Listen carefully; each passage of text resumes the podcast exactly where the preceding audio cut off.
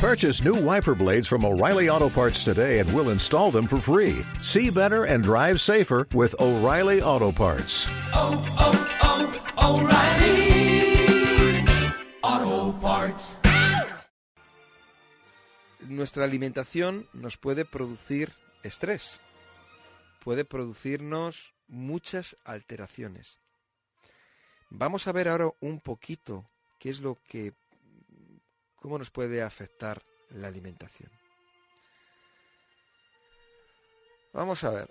Hasta ahora habíamos hablado principalmente que con una buena alimentación podíamos ayudar a nuestro organismo a combatir mejor el estrés y con una serie de productos, ¿no? Sin embargo, le hemos dado poca importancia al hecho de que nuestra alimentación puede producirnos estrés. Desde este punto de vista, voy a exponer algunos de los factores nutricionales más importantes relacionados directamente con la estimulación de las glándulas suprarrenales, que son básicas tanto para protegernos ante el estrés como para causárnoslo en caso de desequilibrio. Las glándulas suprarrenales están situadas encima de los riñones y se van a, se van a encargar de diferentes funciones. Son tres hormonas. Tres hormonas que ayudan al organismo a qué? A enfrentarse a los problemas. Gracias a ellas podemos hacer frente a los problemas de todos los días. ¿eh? Sin embargo, el estrés crónico, el cual es tremendamente dañino para nuestro organismo, puede desequilibrar nuestras glándulas suprarrenales, causándonos un sinfín de síntomas. Muchos síntomas. Para tener nuestras glándulas suprarrenales bien, tenemos que tener una buena suplementación. En el Centro Sol Natura os podemos ayudar, en primer, en primer lugar, ayudaros a que estéis bien y automáticamente el organismo se va equilibrando y va aliviándose. Hay mayor bienestar, más calidad de vida. En medida en que vamos cambiando nuestras costumbres alimentarias y vamos poco a poco llevando una vida más equilibrada, eso va a ayudar a que nuestro organismo se reequilibre. Fijaros que problemas o desarreglos en las glándulas suprarrenales nos van a llevar a una serie de síntomas, como pueden ser las taquicardias, o la ansiedad, o el agotamiento, cambios de humor, bajones de azúcar, falta de concentración, insomnio, infecciones frecuentes, exceso de peso, alergias, problemas menstruales, bien, etcétera. Los diferentes factores relacionados con nuestra alimentación, de una u otra forma, afectan a las glándul- glándulas suprarrenales, estimulándolas y forzándolas a producir hormonas como adrenalina, noradrenalina y cortisol. En otras palabras, hay sustancias que ingerimos en nuestra alimentación y ciertos hábitos alimenticios que generan estrés en nuestro organismo. Si evitamos estos factores, dejaremos de producir un estrés innecesario en nuestro organismo y nuestras glándulas suprarrenales nos lo agradecerán, fortaleciéndose y ayudándonos a sentirnos mucho más centrados, tranquilos y sanos. Hay una serie de estresores natu- naturales como el café, por ejemplo. El té, igualmente. ¿eh? No solamente nos va a producir eh, excitación o elevación de la glucosa, sino que también hay un efecto rebote en lo que es el bajón de azúcar, ¿eh? con síntomas como cansancio, falta de concentración, irritabilidad, mareo, temblores, debilidad y un largo etcétera. Una vez que el cuerpo se encuentra en estado de bajón de azúcar, las glándulas suprarrenales vuelven a ser activadas para volver a producir adrenalina y noradre- y noradrenalina y así volver a, a elevar el nivel de azúcar en la sangre. El resultado es lo que llamo el efecto montaña rusa o altibajos de energía.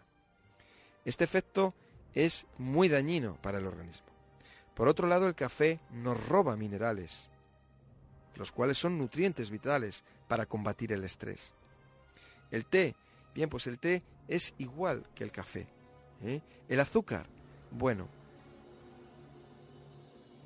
azúcar y aquí incluimos el azúcar de mesa, lo que es la miel, la bollería, la pastelería, los refrescos, los embutidos, la destrosa, la sacarina, todos los edulcorantes. Estas sustancias, tan consumidas en nuestra sociedad, aumenta desproporcionadamente la glucosa, lo que es el azúcar de la sangre.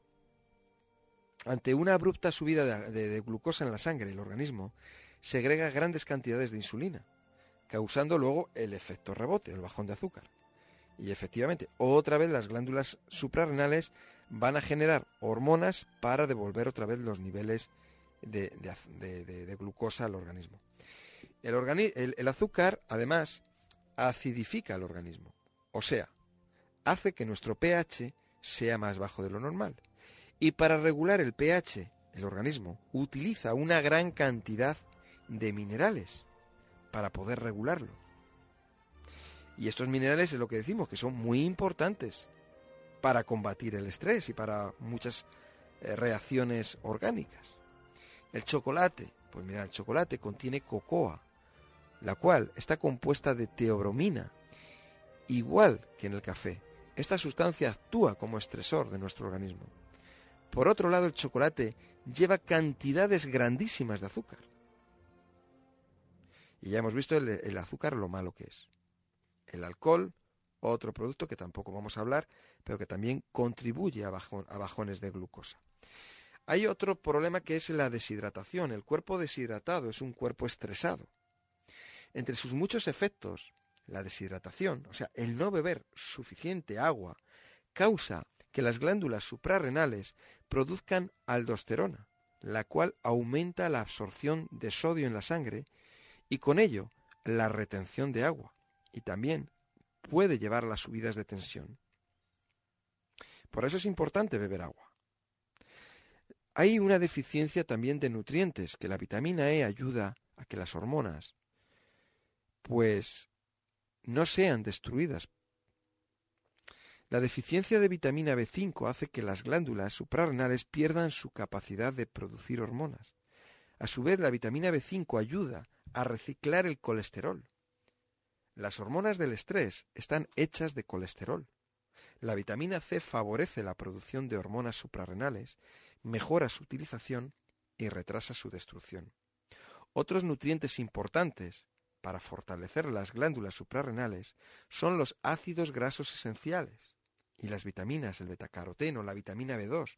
Cualquier deficiencia en nuestra alimentación de estos nutrientes puede debilitar nuestras glándulas suprarrenales y afectarnos negativamente en nuestra forma de enfrentarnos a los problemas de la vida. Los nutrientes para controlar los bajones de azúcar y evitar así la estimulación de las glándulas suprarrenales son principalmente los minerales, son las vitaminas del grupo B y ácidos grasos esenciales junto con los aminoácidos sus deficiencias pueden hacernos más susceptibles al estrés.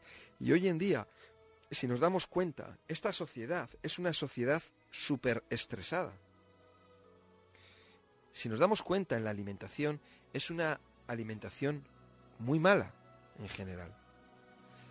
Si el espacio entre comida y comida es muy largo, imaginaros unas cuatro o cinco horas o más, el organismo acabará agotando la glucosa, los nutrientes, el agua, etc. Una vez que esto ocurre, las glándulas suprarrenales producen adrenalina y noradrenalina para estimular al hígado a que libere la glucosa y así volver a regular los niveles de glucosa en la sangre.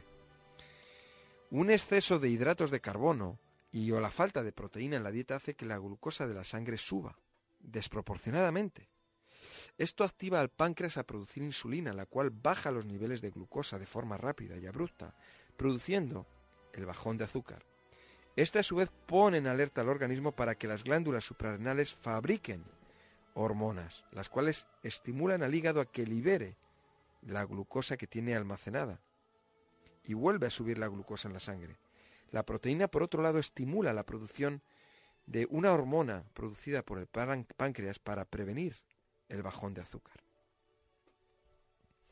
Vamos a ver un exceso de carne roja, productos lácteos, trigo, azúcar, café, alcohol, harinas refinadas y la deshidratación crónica favorecen la inflamación. Estas sustancias, tan utilizadas en nuestras costumbres alimenticias, actúan desactivando las enzimas metabólicas, que son las encargadas de convertir a los ácidos grasos esenciales de nuestra alimentación en sustancias antiinflamatorias tremendamente necesarias para nuestro organismo, ya que ayudan a prevenir la artritis, el eczema, las migrañas, el asma y tantas otras cosas.